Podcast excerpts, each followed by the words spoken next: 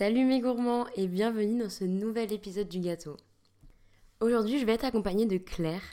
Claire, c'est quelqu'un que j'adore énormément. À mes yeux, c'est un vrai puits de connaissances et c'est quelqu'un rempli de curiosité. J'adore discuter et débattre avec elle et c'est pour ça que j'avais vraiment à cœur de l'avoir à mon micro aujourd'hui. Claire, c'est une très bonne amie à moi qui fait des études de genre et de féminisme. Donc autant vous dire qu'elle est assez calée en la matière. Je tiens à le préciser avant, je pense que cet épisode va être assez intense, tout simplement parce qu'il traite de récits assez personnels et qui touchent beaucoup à l'intime. Et c'est avec beaucoup de courage et d'émotion aussi que je vais vous partager une expérience assez traumatisante que j'ai vécue. Le gâteau. J'ai décidé de faire cet épisode en partant d'un constat assez simple, c'est que ces dernières années, tout simplement, j'ai beaucoup subi mon hétérosexualité, dans le sens où je me suis toujours considérée comme une femme hétérosexuelle et que c'était comme ça. C'était établi, ça a toujours été induit. Mais au fur et à mesure du temps, en grandissant, mes prises de conscience féministes et mes expériences personnelles m'ont fait remettre ce genre d'acquis en question. Et avant de vous raconter le cheminement de mes réflexions et de commencer la discussion avec Claire, je voulais vous partager cette citation. L'injonction à l'hétérosexualité est si pernicieuse que, non contente de nous pousser à ne relationner qu'avec des hommes, elle nous intime aussi de nous engager dans des relations avec les hommes sans aucune raison valable. Cette citation vient du livre Moi les hommes je les déteste de Pauline Armange, livre que j'ai déjà cité auparavant. Petit trigger warning à vous tous qui nous écoutez, j'espère que c'est quelque chose que vous comprenez mais je préfère le souligner une nouvelle fois car je sais que ça m'a déjà porté préjudice dans certains débats. Mais le féminisme, ou en tout cas mon féminisme, n'a aucune volonté d'éradiquer les hommes, simplement d'éradiquer le patriarcat qui offre aux hommes et aux femmes des rôles inégaux dans la société, offrant des privilèges aux hommes, mais posant énormément de problèmes aux hommes et aux femmes. Pour vous faire le topo tout simplement, au cours de cette dernière année, je n'étais plus vraiment heureuse dans mes relations avec les hommes. Tous les hommes que j'ai pu rencontrer finissaient par me décevoir d'une façon ou d'une autre, en manquant de connexion à leurs émotions, en manquant d'ouverture d'esprit, de tolérance ou tout simplement en manquant d'intérêt. Et ça, ça me rendait malheureuse. Parce que je sais qu'une partie de moi posait une vraie pression autour de ce sujet-là, au sujet de la relation que j'avais avec les hommes. Et je sais qu'une partie de moi cherchait à relationner et avait besoin ou avait une très forte envie d'avoir des liens très intimes et très intenses avec un partenaire de sexe masculin, tout simplement. Jusqu'au jour où la goutte de trop est tombée. C'était un soir d'hiver, il me semble, je passais voir un mec que j'avais rencontré quelques semaines plus tôt. Et ce soir-là, il m'a agressé sexuellement. Je n'ai évidemment pas tout de suite mis le mot agression sur ce qui s'était passé. J'ai fait le choix de vous raconter cette histoire et cette expérience, comme je vous l'ai dit, traumatisante, pour plusieurs raisons. Déjà parce qu'il faut que la honte change de camp, tout simplement. Ce n'est pas aux victimes d'avoir honte. Et ensuite, j'avais vraiment envie de sensibiliser de raconter mon récit pour vraiment imager qui peut être une agression sexuelle. Dans l'imaginaire collectif, l'agression sexuelle ou le viol, c'est quelque chose de violent, c'est quelque chose qui se passe avec des inconnus, c'est quelque chose qui est fait par quelqu'un de méchant ou de nocif. Et ce n'est pas toujours le cas, et c'est même très rarement le cas. C'était un garçon qui avait entre 28 et 29 ans, qui était très intelligent, poli et sympathique. On s'était vu plusieurs fois, et ce soir-là, je passe chez lui. Pour discuter, rien de plus, aucune ambiguïté. Il commence à me prendre dans ses bras. Je suis vraiment pas à l'aise avec la situation et mon langage corporel le laisse facilement comprendre. Je suis froide, rigide et distante. Ensuite, il m'embrasse sur la joue. Il me demande de lui rendre son baiser et j'esquive poliment. On continue de discuter et il m'embrasse sur la bouche, sans me demander. Il commence ensuite à se mettre sur moi. Je n'aime vraiment pas ce qui se passe. Je ne suis pas consentante et je suis simplement bloquée. Encore une fois, mon langage corporel est très clair à déchiffrer. Je suis raide et je ne m'implique pas dans ce qui se passe. Je subis clairement ce qui est en train de se passer. Et il décide consciemment d'ignorer les signaux que j'envoie. Pour quelle raison, je ne sais pas. Plusieurs fois, j'essaie de le repousser, de mettre fin au baiser et à ce qui se passe. Mais ce monsieur en a décidé autrement. Il pose ses mains sur mon corps et en dispose comme il l'entend. Je suis tétanisée, incapable de bouger. Je ne pense qu'à la voix dans ma tête. Celle qui me dit Meuf, sors-toi de là maintenant. S'il t'arrive quelque chose, tu t'en voudras de n'avoir rien fait. Je réfléchis, tout en sentant ses mains se balader sur mon corps. Et je me redresse. Je me lève du lit et je lui dis que je dois aller prendre le dernier métro. Je parviens à m'échapper tout en sachant que le dernier métro est déjà parti. Je sors de chez lui, je me sens vraiment mal, je me sens sale, je me sens révoltée. J'ai son parfum sur mon corps et j'arrive pas à m'en détacher. Et je me dis encore un lourdeau qui comprend rien aux femmes. Mais là, le lourdeau en question comprenait surtout rien au consentement. Les jours qui suivent, je pleure. J'en parle à mes copines et elles m'aident à réaliser que c'était une agression sexuelle. Encore une fois. Après de longs moments à réfléchir, j'ai choisi d'agir en adulte. Je n'ai pensé qu'à une seule chose, aux autres femmes, qui auraient pu subir ça avant moi et qui pourraient le subir après moi. J'ai commencé à lui écrire un message. Je lui ai simplement fait part du fait qu'il n'avait pas demandé mon consentement à aucun moment et qu'il avait fait le choix d'ignorer les signaux que je lui envoyais. Mon message n'est pas virulent, au contraire, je le trouve assez bienveillant. En lui écrivant ça, je veux pas le faire culpabiliser et je le précise. Je lui dis clairement, je veux juste qu'il comprenne et qu'il évite de refaire ça à quelqu'un d'autre. Et à ce moment-là, je sais très bien que je suis en train de faire de l'éducation. Mais la féministe en moi pense que c'est son rôle, en partie. Et je me dis naïvement, bon, le type a quasiment 30 piges. Il va comprendre et ça, ça va s'arrêter là. On va en discuter comme des adultes. Je vois qu'il a ouvert mon message. Je me dis, bon, il a compris, il a besoin d'un peu de temps pour réfléchir et il va me répondre. Je retourne sur mon téléphone, une heure après, et là je vois qu'il m'a bloqué. Je me suis sentie piétinée à nouveau. Avec le recul que j'ai aujourd'hui sur cette situation, je pense très sincèrement que cet homme n'était pas conscient de ce qu'il faisait, qu'il n'avait aucune conscience qu'il était en train de m'agresser sexuellement. Je pense qu'il avait juste toujours agi comme ça et qu'il pensait simplement que c'était une forme de timidité en moi et que c'était le rôle qu'il devait avoir. Mais c'est pas le cas. Et c'est pour ça que j'ai fait le choix d'en parler aujourd'hui et c'est pour ça que j'ai fait le choix de lui écrire ce message ce jour-là. Et en parallèle, une conversation avec Claire a eu l'effet d'une explosion dans mon cerveau. Deux simples messages. Moi qui lui dis oh, Claire, j'ai trop envie de me trouver un amoureux. Et elle qui me répond Pourquoi pas te trouver une amoureuse plutôt? Et c'est là que tout s'est mis en désordre dans ma tête. Comme je vous le dis, j'en étais arrivée à un point où je subissais mon hétérosexualité et où je subissais mes relations avec les hommes. Et si je trouve le patriarcat et la place des hommes dans la société très problématique, c'est aussi mon choix de me tourner vers les femmes. C'est pour ça qu'à partir de ce moment-là, que j'ai commencé à déconstruire et que je tente encore de déconstruire aujourd'hui 22 ans d'hétérosexualité inculquée. Et cette démarche, à mes yeux, ce n'est pas une fin en soi. Je ne crie pas haut et fort que je ne m'intéresserai plus jamais à un homme de ma vie. Je dis simplement que j'ai fait le choix de déconstruire cette hétérosexualité inculquée. Et je le vois comme un chemin ou une continuité. Peut-être qu'à la fin de cette introspection, je ferai à nouveau le choix de ne relationner qu'avec des hommes, ou peut-être pas. J'ai juste à cœur de prendre du recul sur toute cette situation, toute ma vie et toutes mes expériences, afin de mieux les comprendre et de pouvoir faire mes choix. Et ce concept de devenir lesbienne, ce n'est pas Claire et moi qui l'avons inventé euh, en échangeant des messages sur Instagram. C'est un vrai mouvement qui fait partie du féminisme et c'est vraiment une réflexion qui est ancrée dans ce mouvement et qui, je pense, fait du sens et qui, je pense, est légitime à discuter, à déconstruire. C'est pour ça qu'on est là aujourd'hui. Mes réflexions ont été donc éclairées par les dires, par exemple, de Virginie Despentes, celle qui disait T'es hétéro Tu couches donc avec l'ennemi Je pense sincèrement que tu aurais moins de problèmes en passant de l'autre côté. Despentes, cette autrice militante et féministe qui est devenue lesbienne après la parution de son livre King Kong Theory. Une sexualité choisie, une non-mixité voulue. Virginie Despentes, c'est elle qui a aussi dit À mon avis, dans 20 ans, la plupart des meufs seront lesbiennes. Ça va se faire tout seul. Je le crois réellement. Parce que tout est tellement mieux. Sexuellement, tu n'y perds rien.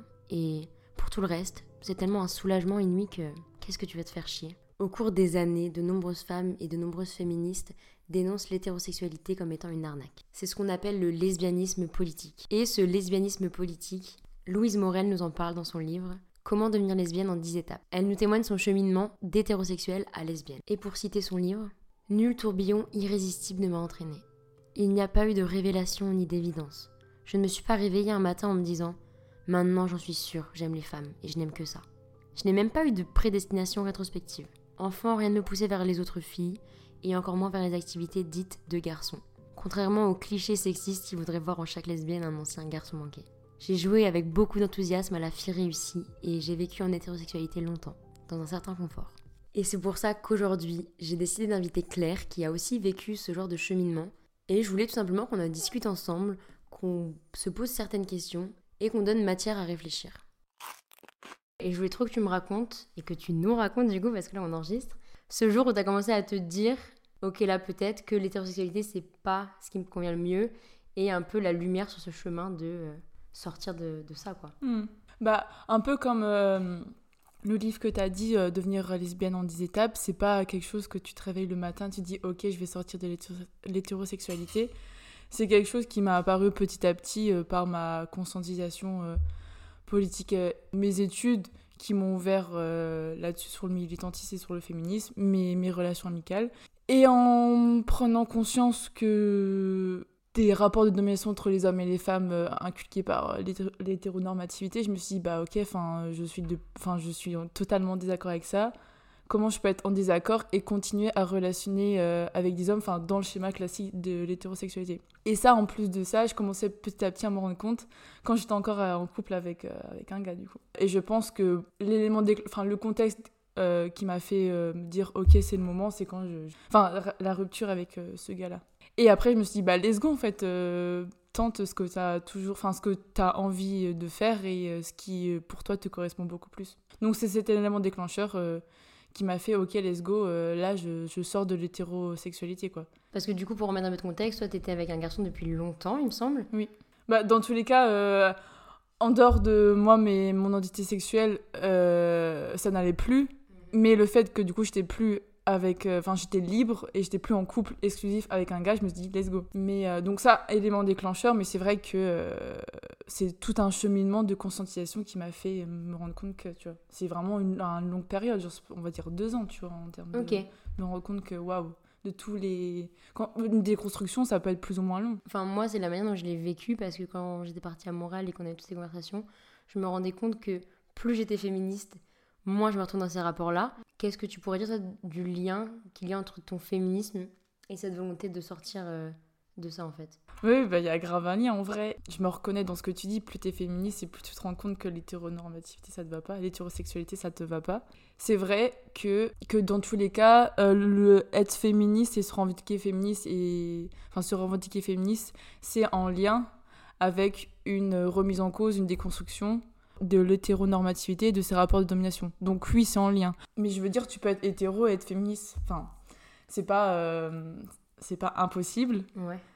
Mais si tu es hétéro, pour moi, euh, t'as forcément passé par euh, une déconstruction de l'hétérosexualité et, de, et tu te rends compte des schémas de domination et du coup et tu essayes de, de passer outre et de, de les de les éradiquer ou quoi. En étant féministe, tu te rends compte de, de tout ça et tu te dis mais soit tu restes dedans dans l'hétéronormativité, hétérosexualité pardon, et tu restes dedans et tu te dis ok euh, moi ça ce schéma ça me convient et je mais j'essaye de changer quand même ce schéma euh, voilà mais de rester quand même dedans. Ou soit du coup de, de tenter autre chose et tu te dis ah oui mais non en fait c'est impossible de le changer euh, ça me convient plus du tout je teste autre chose et je teste la non hétérosexualité parce que moi je me rends compte ce qui a vraiment été un déclic c'est quand je bah, du coup je fais que de parler de ça mais quand je suis partie à Montréal et que je me suis retrouvée toute seule et que j'ai dû un peu refaire mon cercle tu vois j'avais plus mes amis j'avais tout ça. Et il y a eu ce truc de se dire, ok, donc là, toutes les personnes qui vont je vais les choisir une à une. Et je me rendais compte en fait que les personnes avec qui je relationnais, c'était exclusivement des femmes. Et que le peu d'hommes que je laissais entrer dans ma vie, c'était soit dans des cadres amicaux, mais il y avait toujours une ambiguïté bizarre, ou alors c'était euh, des gars euh, que je rencontrais avec qui on avait des rapports sexuels. Tu vois, genre c'était. Voilà. Et je me disais, mais meuf, le seul intérêt que t'as à avoir des hommes dans ta vie, du coup là, c'est pour baiser. Et même quand tu parles avec et que tu interagis avec, bah, c'est pas ouf. Le sexe, parfois, c'est même pas ouf. Et je me suis vraiment retrouvée un peu au pied du mur avec tout ce que j'ai réussi à expliquer dans, dans l'intro, à, me dire, mais pourquoi tu te forces? Mm. Parce que j'en étais arrivée à un point où je me disais, là, tu te forces en fait. Enfin, tu fais que dire que les mecs, euh, ça, ça tout. Genre, leur place dans la société me saoule. Et du coup, les interactions qu'on avait ensemble étaient parfois problématiques. Après, évidemment, j'avais de, des hommes féministes, on va dire, et des mecs euh, cool à mes côtés. Mais les plupart des mecs avec qui je relationnais, c'était. Fallait, fallait leur apprendre, fallait les éduquer, fallait les déconstruire et j'étais fatiguée. Genre vraiment, il y a ce truc de fatigue et ça, c'est un truc que, que je retrouve beaucoup quand je parle avec mes copines. Ce truc de. Euh, c'est fatigant. Genre, quand tu dois relationner à nouveau avec un homme, tu dois déjà tester ses capacités en féminisme et en conscientisation, tout simplement. Et après, tu dois lui apprendre. Tu dois apprendre pourquoi ceci, cela, c'est pas ok, ça, c'est ok, machin. Mais j'en arrive à ma question, que tu as commencé un peu à effleurer. Est-ce que pour toi, toi, relationner avec des femmes, exclusivement avec des femmes, c'est ça l'ultime step du féminisme Parce que j'ai l'impression que le féminisme, comme je le, je le vis présentement, il y a un peu une forme d'entonnoir, tu vois. T'arrives au tout hmm. début, enfin je me rappelle à tout mon, éveil féminisme, j'étais en mode, ouais, il y a tellement de choses, ok, et au fur et à mesure, tu vois, ça s'affine, ça s'affine, tu connais un peu les, les figures principales, les, les, principes fondamentaux, etc.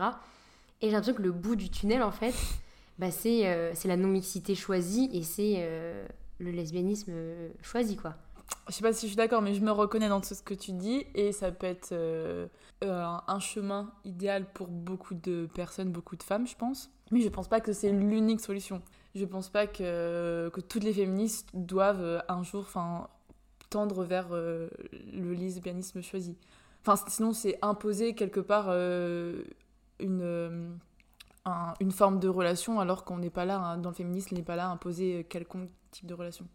Bah, du coup, je pense que on peut choisir n'importe quel type de relation et, et, dont en rester dans l'hétérosexualité, mais euh, forcément en faisant un travail derrière, quoi.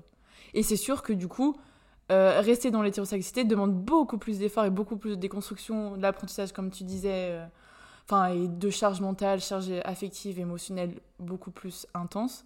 Et du coup, le lesbianisme semble être la euh, porte de facilité. Et encore, après, c'est aussi, c'est aussi compliqué et ça a des. Euh, il y, a, y, a, y a, des, des, difficultés propres à être lesbienne aussi. Euh, c'est différent. Mais ça semble être un peu plus facile, peut-être inné. Enfin, pas, non, pas du tout. Mais genre un peu plus logique de tourner vers le lesbianisme que de rester dans l'hétérosexualité, mais c'est possible de rester dedans. Mais ça demande beaucoup plus de, travail. Du coup, ce serait une forme, un très énorme de facilité de choisir de ne plus relationner avec des hommes. Quoi. Oui, bah oui.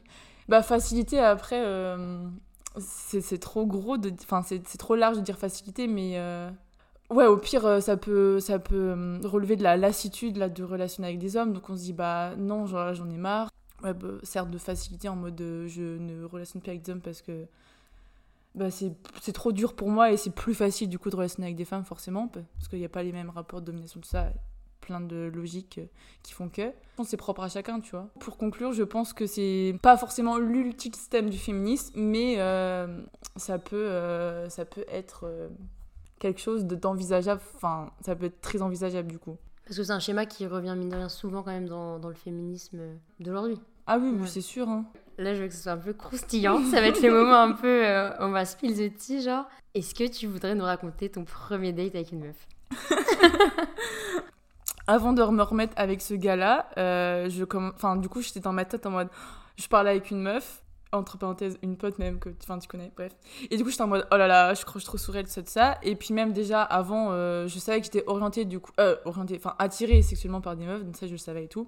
Et du coup, en parlant de cette meuf, je me suis dit, ok, c'est possible. Euh, enfin, je, me, je, me, je m'étais toujours dit depuis quelques années avant, moi, non, c'est pas fait pour moi. Enfin, je sais pas, moi, je suis hétéro, je connais des meufs gays, tout ça, tout ça. genre, je trouve ça trop cool, mais pas pour moi.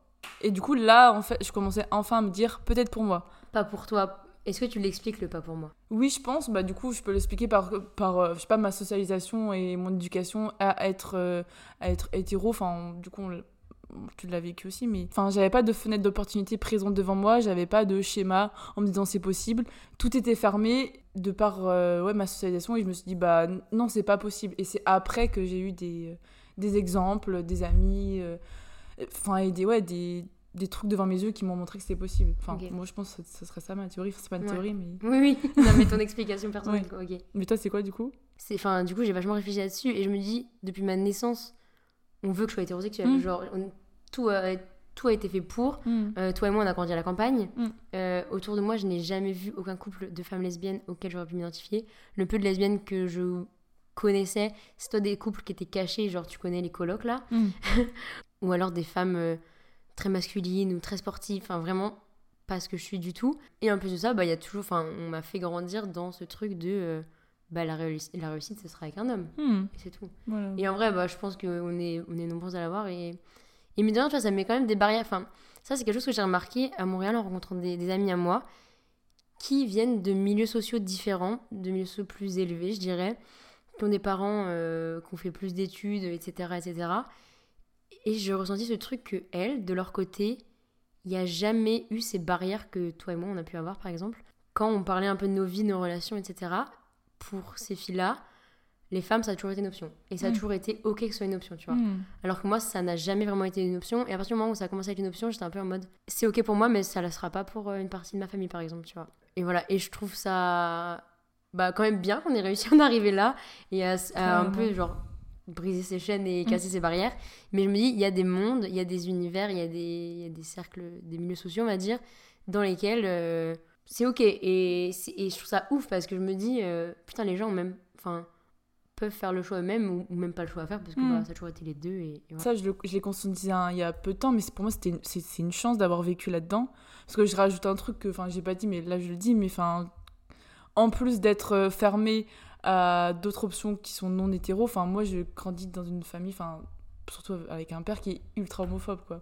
En plus de, c'est pas, euh, c'est pas une option, c'était vraiment pas ok, quoi. Et je grandissais par le fait que mon père a toujours dit, euh, si Nicolas il se ramène avec un gars ou si Clara se ramène avec une meuf, enfin, il franchit pas le portail, enfin, il, passe plus à la maison et je lui parle plus, enfin, ou plein de trucs comme ça, quoi. Mais reprenons, je quitte euh, mon gars et du coup là je me suis dit, ok, let's go. Mais je n'ai pas cherché, ça m'est tombé dessus, tout, trop cool. Mais euh, je vais dans un bar, bon, le bar euh, qui s'avère euh, hyper queer à Toulouse. Elle était avec une pote au final qui venait de Lille, qui avait fait les mêmes études que moi, donc trop cool. Au début, je parle euh, du coup beaucoup plus à la pote de ma crush, du coup. Et au final, bah, je me suis détournée. et On a hyper bien accroché. Moi, je sortais de base avec mes potes de, de master, que je m'entendais pas trop au début. j'ai passé au final toute la soirée avec elles deux, quoi. Et après, on s'est revus euh, avec ses potes de l'école, de, de son école, et c'était grave bien. Et c'est seulement euh, sur. À un moment, on était sur les quais de Toulouse, à Dorade, donc cadre trop beau. Je me suis assise toute seule, elle est revenue me rejoindre, et genre, on s'en regardait et tout, et j'étais en mode, oh waouh! Oh. Et du coup, et je suis ressortie, enfin, on est parti, j'étais avec ma pote, et je lui ai dit à ma pote, euh, c'est moi ou genre, en vrai, euh, là, enfin, il y a grave un truc, quoi. Elle me dit, ouais, de ouf. Et après, on s'est dit qu'on allait boire un verre, et c'est seulement après que j'ai conscientisé que c'était un date, mais... Oh my god, ok, ok. Mais du coup, c'était c'était cool parce que c'était euh, hyper naturel et tout, mais, en- mais, mais en même temps, non, sur le moment, c'était hyper tranquille. Moi, j'étais en mode, ok, je bois un verre avec une meuf, mais je sentais que. Et puis bon, après, c'est. euh, après, j'étais chez elle et puis on a couché ensemble, tout ça, tout ça. Du coup, je me suis dit, ok, là, sur le. Là, t'as tilté que c'était Oui, un bah date oui, oui, oui, de ouf. Et, euh, et voilà, en fait, ça s'est fait hyper naturellement. Conclusion, ça, genre, j'ai une chance de fou, je trouve, parce que ça m'est tombé dessus. Ouais. Enfin, elle m'est tombée dessus et maintenant, euh, on est encore hyper proches euh, et je l'aime trop. Enfin, voilà.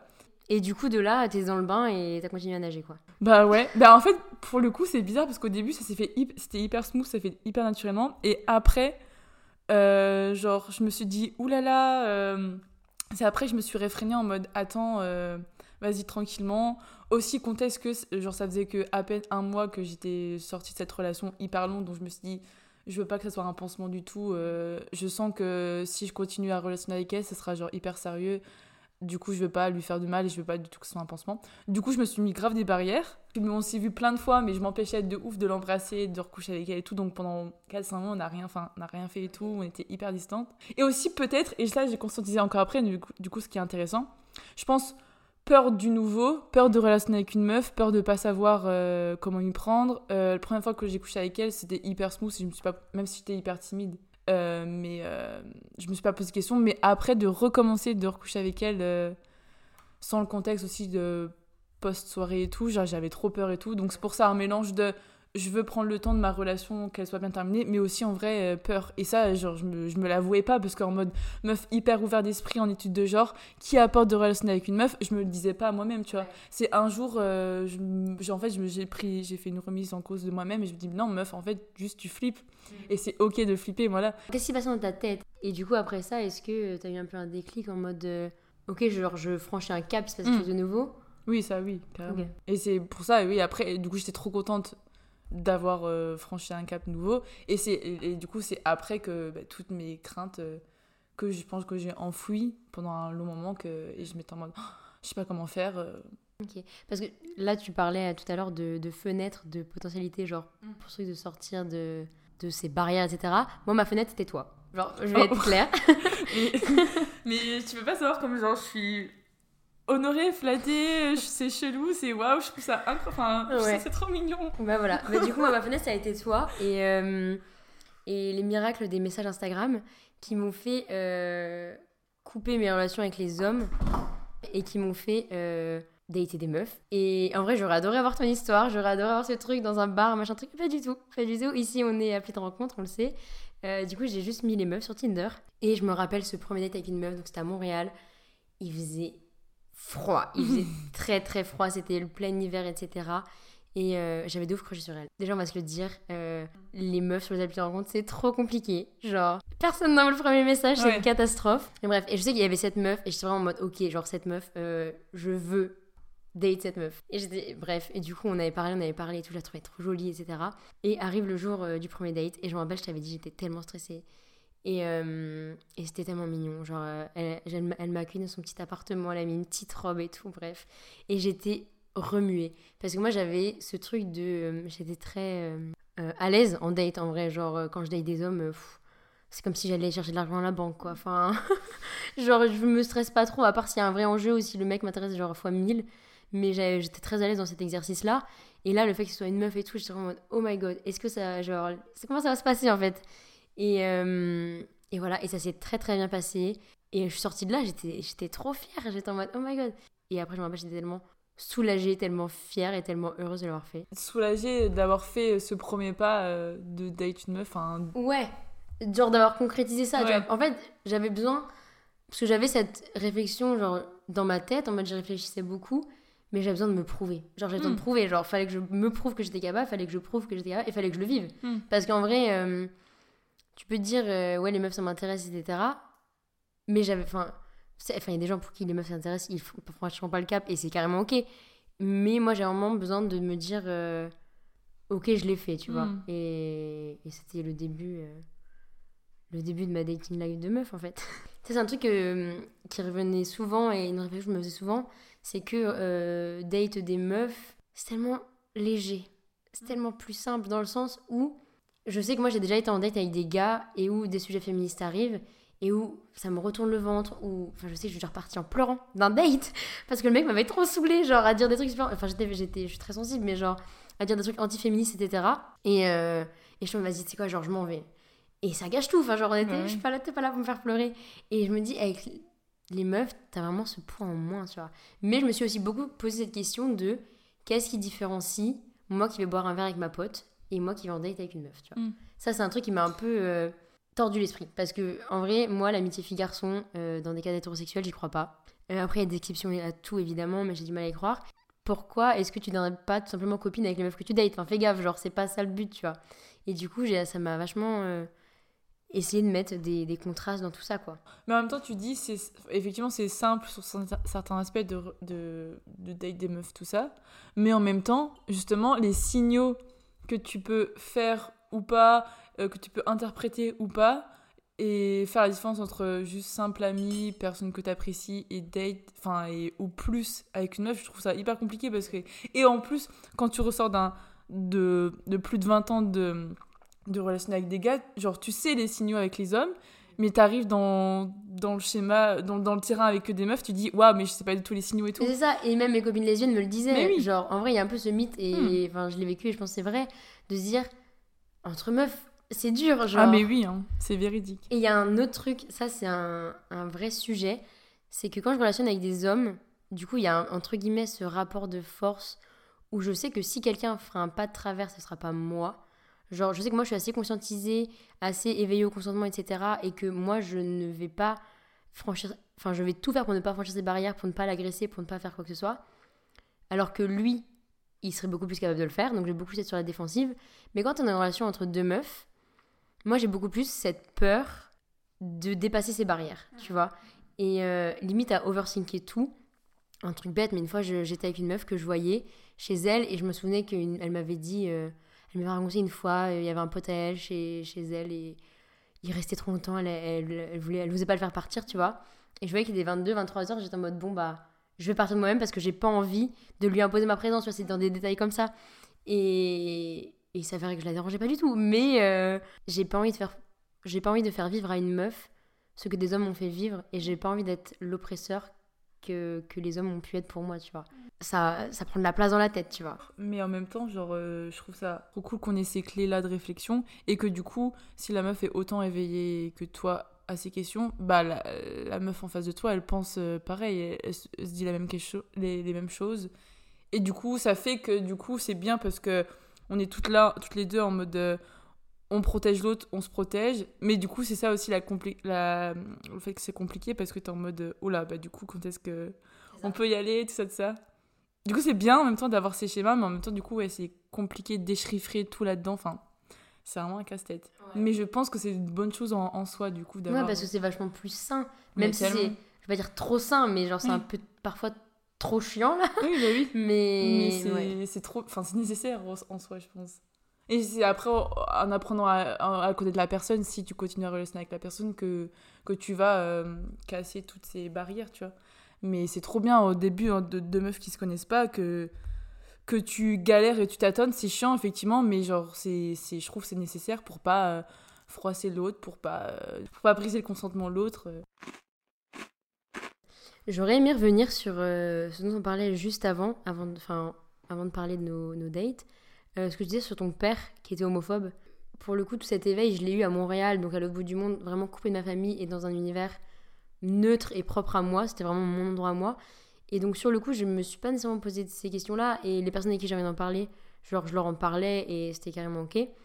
Mais du coup, comment toi, t'as vécu ce truc d'éveil et en même temps de tiraillement avec bah, bah, ta famille, tu vois? Du coup, mon éveil entièrement, je l'ai fait à Lille avec mon cercle de potes hyper proches. Et je me suis, euh, je me suis grave, euh, j'ai grave éclos dans cet environnement hyper sain que je leur remercierai assez- jamais assez de, déjà de les avoir rencontrés et d'avoir euh, créé une bulle autour de moi hyper rassurante, un espace hyper safe et tout. Et au fur et à mesure de plus je grandissais, plus je m'éveillais, au fur et à mesure que je rentrais chez moi, c'était de plus en plus compliqué et ça l'est encore de ça l'est encore actuellement. On va le dire pour euh, les gens qui nous écoutent, parce que même physiquement, t'es très queer. Genre, t'as la tête rasée, t'as des piercings partout, enfin, t'es trop stylé, tu vois. Euh, là, j'ai des fleurs, des, j'ai des fleurs dans les cheveux. Elle a des super fleurs dans les cheveux, genre vraiment, elle est magnifique. Elle a des poils sous les bras, enfin, vraiment, genre, rockstar de ouf. Mais par rapport à la campagne de laquelle on vient et par rapport, bah, du coup, à un père homophobe, genre, c'est Mm. super compliqué, tu vois. peut-être ma mère, elle serait plus ok, tout ça. Mais c'est- acté que euh, je suis moi, mais quand je reviens chez mes parents, enfin, je me cache le plus possible. Je me protège euh, des réflexions, tout ça, tout ça. Et puis, euh, je me suis dit, c'est ok de pas euh, leur montrer, leur dire qui je suis, quoi. Je suis pas obligée de faire un, un espèce de coming out à mes parents. Enfin, il y aura que des points négatifs. Enfin, le seul point positif qu'il va avoir, c'est juste, bah, je m'affirme en tant que moi, mais je me suis dit que c'est ok de pas euh, m'affirmer envers mes parents. Je sais que moi, je suis comme ça, je me sens très bien. Pour me protéger, pour éviter toutes les choses négatives, je, je ne le dis pas à mes parents. Mais en tout cas, ce que je peux te dire aussi en parallèle, c'est que là, je le dis avec une certaine euh, facilité, qu'en mode que c'est ok que je me dévoile pas avec ma famille, mais genre, avant que je me dise ça, c'était je me, ça me rendait trop triste. D'exemple, de, re- de revenir chez moi, chez mes parents, et d'être euh, quelqu'un que. enfin, c- de me cacher de qui je suis et de, et de me fermer. Quand je dis ça, c'est même pas par rapport à mon, mon orientation sexuelle, c'est même euh, mon féminisme, euh, même de qui je suis. Genre, je n'exprime pas toutes mes émotions, je me mes émotions et mes opinions, je me ferme. Du coup, c'est vraiment, je me cache genre, quand je reviens chez mes parents. Et du coup, ça, ça m'attristait de ouf parce que je me dis, ils ne me connaissent pas.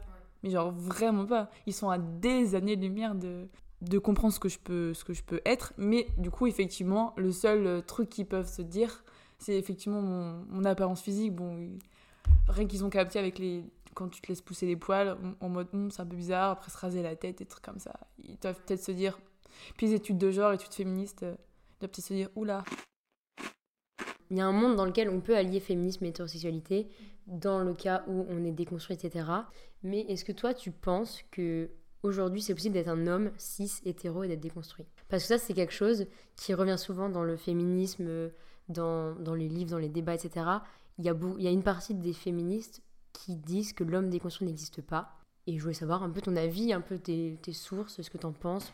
Mais je suis d'accord avec euh, ce, que- les féministes peuvent dire, mais je vais dire plus oui, mais, tu vois. Oui, c'est possible d'être un homme euh, cis, blanc, déconstruit, même hétéro. Oh, compliqué, mais, mais ça restera un homme. Tu peux être à ton maximum de la déconstruction, vraiment, vraiment, mais dans tous les cas, euh, tu resteras un homme et tu feras partie encore de la classe euh, dominante euh, pour, euh, pour, qui enfin tout leur est permis, avec une socialisation totalement différente de la mienne, de, la nôtre, pardon. Et du coup, il y aura forcément encore un décalage. On va pas se mentir, j'ai plein d'exemples, les féministes peut-être ont plein d'exemples d'hommes déconstruits, mais au final, euh, mon œil, ils sont pas déconstruits, quoi.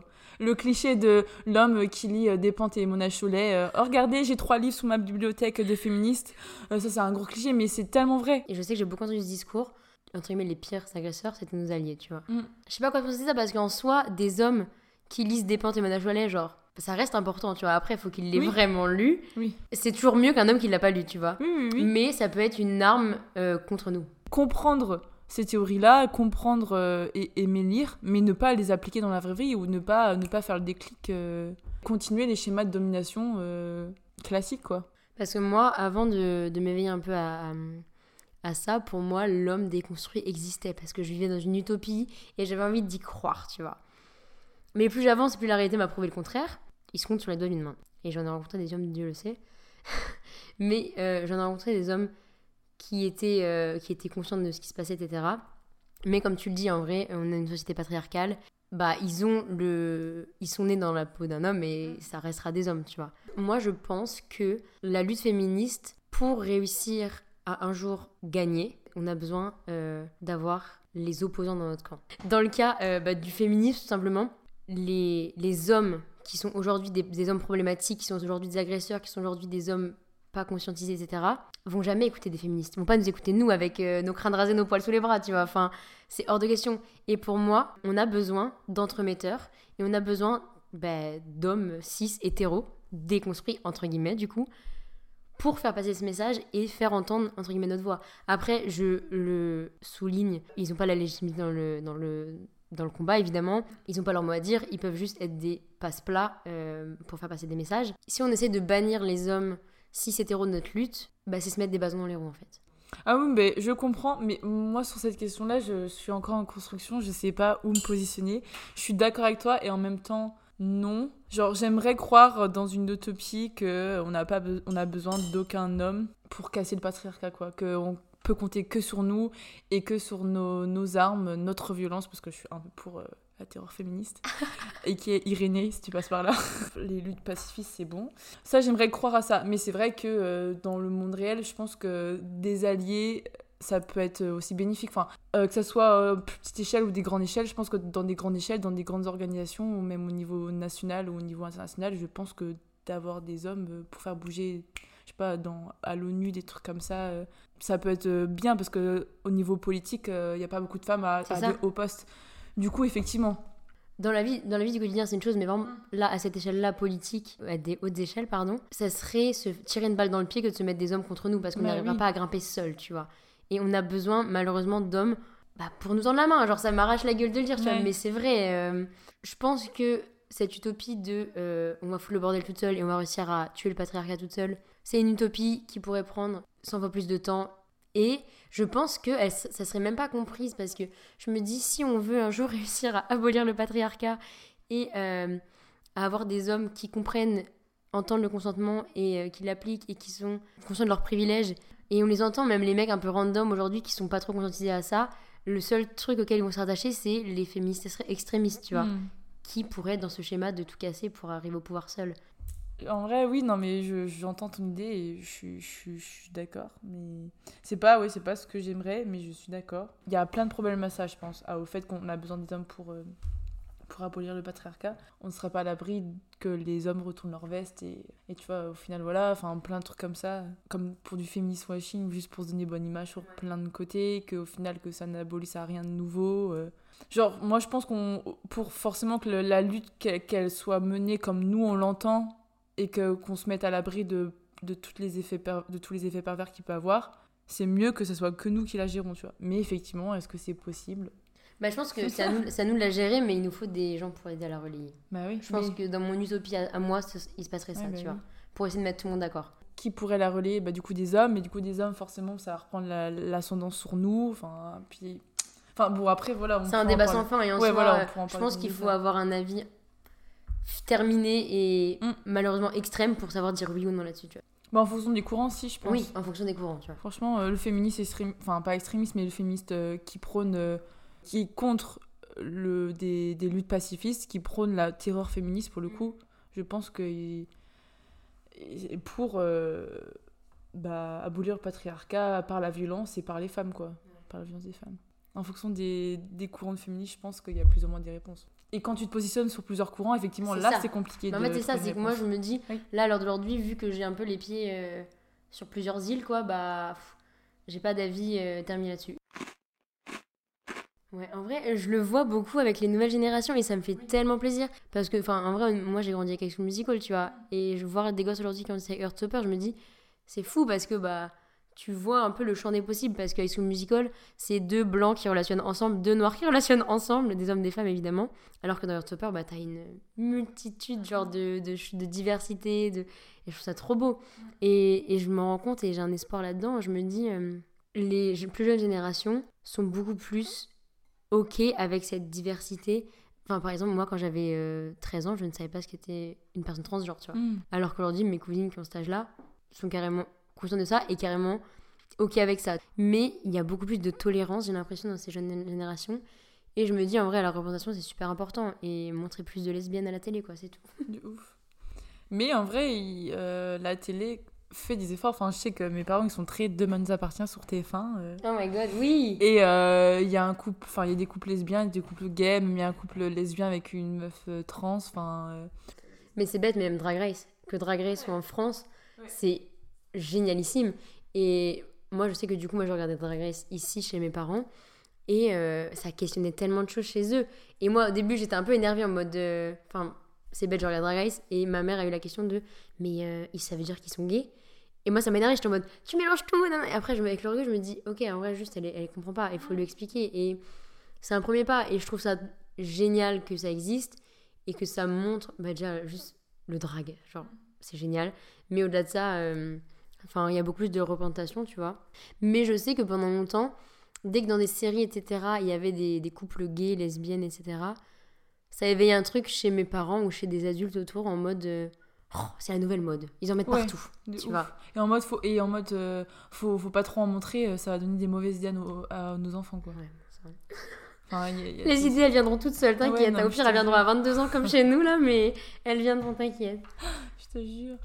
Euh, est-ce que toi, aujourd'hui, tu mets une étiquette à ta sexualité? Est-ce que tu te mets entre guillemets dans une case Si oui ou sinon, est-ce que pour toi ça a un intérêt? Euh, Bon, on a déjà parlé, mais euh, les étiquettes, j'aime pas trop ça. Et je me rends compte qu'en fait, c'est vraiment pas quelque chose propre à moi. Je trouve qu'il y a plein de personnes qui aiment pas les étiquettes et tant mieux, je trouve ça cool. Parce que je trouve ça trop contraignant les étiquettes. L'hétérosexualité, c'est grave une étiquette et genre, on sort de ça pour se remettre une étiquette. Je trouve ça hyper contraignant et, et pas du tout. Euh, enfin, c'est pas, pas cool, quoi. Euh, du coup, je suis mal à l'aise avec ça. Euh, du coup, on va dire que non, je me mets pas d'étiquette. Puis en plus, ça me gêne. Et je trouve que se mettre une étiquette, c'est forcément se trouver exactement qui tu es. Et c'est ok de varier en fonction des contextes, des périodes de ta vie, que tu sais pas trop qui tu es, que tu peux même être en que c'est ok d'avoir des contradictions dans ta vie. je trouve que de pas mettre d'étiquette, ça te permettre de plus vivre mieux les aléas de ta vie euh, sexuelle et affective. Mais je me suis quand même posée, je me suis dit, bon, du coup, je suis plus, je suis plus hétéro, je me considère plus hétéro, qu'est-ce que je suis forcément? Du coup, je me suis dit, dans les premiers temps, non, j'aime pas, j'aime pas me mettre des étiquettes. Mais dans le peu de choses que je sais sur les identités sexuelles affectives, je me dis, bah, dans la pansexualité, c'est peut-être quelque chose que je me reconnais le plus. Parce que je trouve que c'est quelque chose de plus euh, chill et le plus large. Euh, Hum, mais c'est pas pour autant quelque chose que je dis, oh, je, suis pan. Et mes potes, je crois qu'ils euh, m'identifient comme quelqu'un de bi, mais je l'aurais jamais dit même. Quand même, à chaque fois, enfin, voilà, ils m'identifient comme quelqu'un de bi, mais je l'aurais jamais dit en mode, ah ben non, les gars, je me considère, enfin, je me, pas considère plus, mais je me reconnais plus dans la pansexualité. Du coup, le dire, c'est aussi se mettre une étiquette. Donc, et pour toi, ça n'a pas vraiment d'importance euh Du coup, ça, ouais, ça n'a pas d'importance, mais quand mes potes me disent euh, indirectement que je suis bis, ça me, ça m'embête un peu. Je suis en mode, je trouve ça dommage de se faire du coup, En vrai, là, c'est bon. Du coup, ils vont écouter l'épisode et ils vont savoir, les gars, dites-lui qu'elle est bi, genre, elle veut plus. c'est vrai. Le truc un peu pratique, c'est de, de dire t'es queer, genre. Voilà, c'est ça. Et du coup, effectivement, et à partir du moment où j'ai découvert le mot queer et toute la culture qui va avec, je me suis beaucoup plus reconnue dans ça. Je me suis dit, c'est trop cool. Parce que juste queer, au, final, genre, c'est juste pas être hétéro et c'est trop bien. Et après, genre, tu fais ce que tu veux là-dedans, euh, dans ta queerness, et tu fais ce que tu veux, quoi. Ouais, bah, dans tous les cas, juste le terme queer, euh, de base, euh, c'était c'était péjoratif et c'était utilisé pour des personnes en mode, bah, je crois qu'en anglais, c'est bizarre ou quelque chose comme ça. Et, et au final, ouais, c'est tout ce Enfin, c'est tout entre guillemets les minorités de genre ou mieux dit toutes les personnes qui ne sont pas hétérosexuelles. En vrai, je pense que simplement on pourrait dire que c'est euh, ce qui va contre l'hétéronormalité. Mais ça, c'est quelque chose que j'ai remarqué moi dans mon expérience personnelle, c'est que euh, on m'a jamais demandé de mettre de mots sur ma sexualité jusqu'au jour où j'ai commencé à avoir cet éveil euh, auprès des meufs. À ce moment-là, genre très souvent en soirée, on me posait la question de me dire Mais toi, t'es quoi du coup? Mmh.